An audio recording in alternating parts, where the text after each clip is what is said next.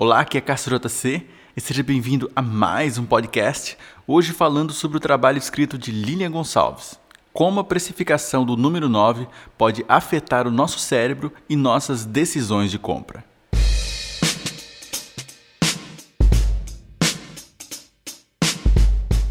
Segundo o neuromarketing, a mesma atividade cerebral observada durante uma dor física intensa é verificada durante o ato de gastar dinheiro.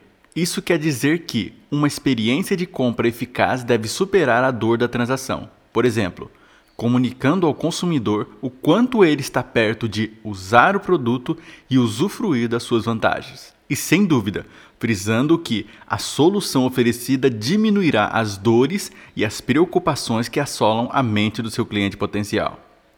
Um bom argumento para os seus textos de venda é adicionar o preço dos produtos e serviços aos textos dos seus anúncios. Mas, para isso, é preciso saber escolher e precificar corretamente para atrair o cérebro reptiliano e não espantar de uma vez.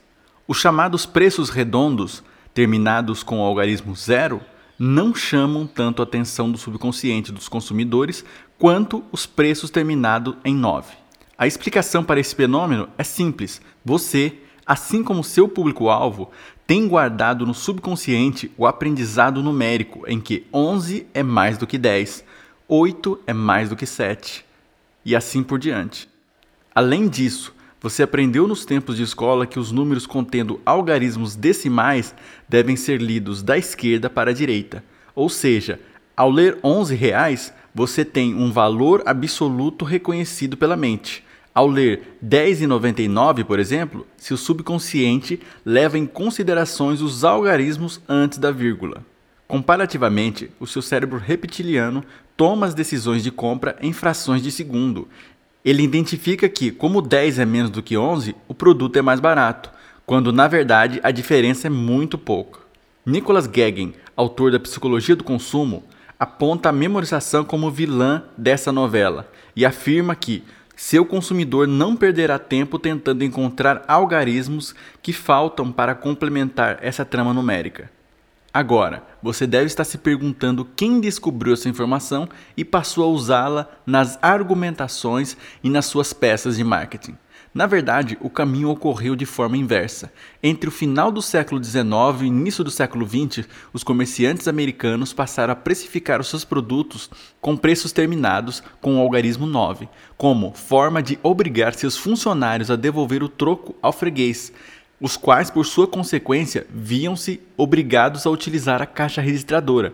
Essa foi uma maneira encontrada pelos comerciantes de diminuir os roubos cometidos pelos vendedores uma vez que todos os produtos eram pagos em espécie.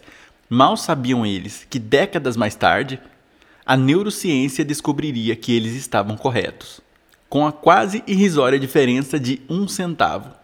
Resolvia os furtos ocasionais e ainda atraía o cérebro reptiliano dos consumidores. O artigo publicado por Nicholas Gagin e Celine Jacob descreve uma experiência interessante feita para comprovar que essa precificação terminada em 9 mexe com a cabeça dos consumidores. Na seção de queijos de uma pequena mercearia do bairro, foram alterados a cada duas horas, nos produtos apresentados, os preços com terminação em 9.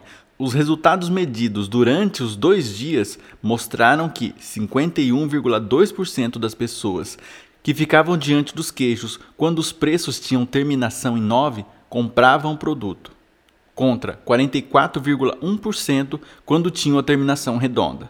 Para complementar a boa notícia, essa mesma experiência apontou um aumento de quantidade de produtos acumulados ao carrinho de compras desses clientes, cujos gastos médios passou de 5 dólares e 8 cents com a precificação absoluta e de 6 dólares, 53 cents com preços terminados em algarismo 9. Propagandas que frisam a queda dos preços são um prato cheio para o cérebro reptiliano, que identifica a vantagem de pagar menos, ou seja, sentir menos dor durante o processo do pagamento e decide mais rapidamente pela compra efetiva. No entanto, uma informação é muito importante na hora de aplicar a redução dos preços na construção dos seus textos. Por ter uma tomada de decisão em milésimos de segundo, o cérebro prefere que facilite o trabalho dele. E lhe entregue informações mastigadas, um formato fácil de absorção e assimilação. Não espere então que ele faça as contas de subtração para ter certeza do benefício que encontrou a ver um anúncio. De tanto por tanto, em seu lugar, opte por adicionar o valor percentual dos descontos oferecidos. O fato de utilizar a redução dos preços em porcentagens ao invés de passá-la em valores absolutos faz com que a percepção cerebral considere um valor de redução bem mais significativo, acreditando por fim que o produto em questão é realmente uma oportunidade única e não pode desperdiçá-la. Aqui é a JC, muito obrigado por acompanhar mais esse podcast. Lembre-se de deixar o seu like e se inscrever. Grande abraço e até o próximo podcast.